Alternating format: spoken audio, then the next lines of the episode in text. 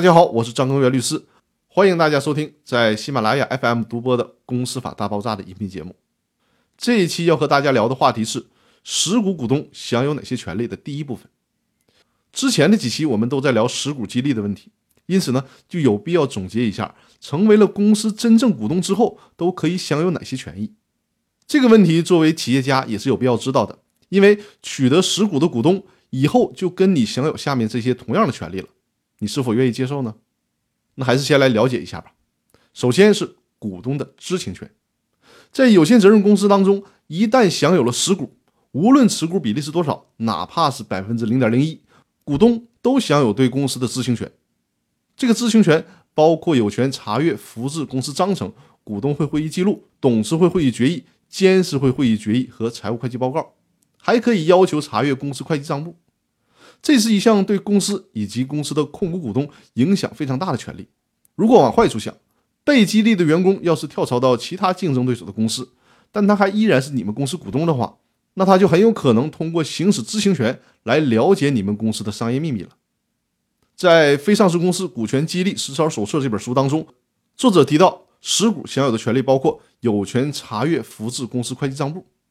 这就不得不说是作者的错误了。因为根据公司法第三十三条第二款的规定，股东仅仅是可以要求查阅公司会计账簿。注意，这里的法律原文是可以要求查阅，而没有提到可以复制的问题。司法实践当中也是认定股东没有权利复制公司的会计账簿。最高人民法院在《公司法司法解释四》当中依然没有赋予股东可以复制公司会计账簿的权利。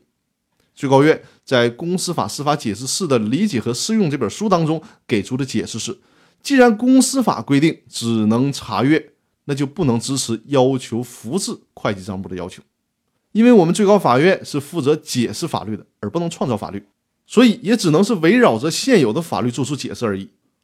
但现实的状况是，会计账簿往往很多，而且专业性很强，要求股东查阅的时候全部背下来也不现实。无奈。最高院给出的变通做法是，可以摘抄会计账簿。没办法，最高院也只能帮我们到这儿了。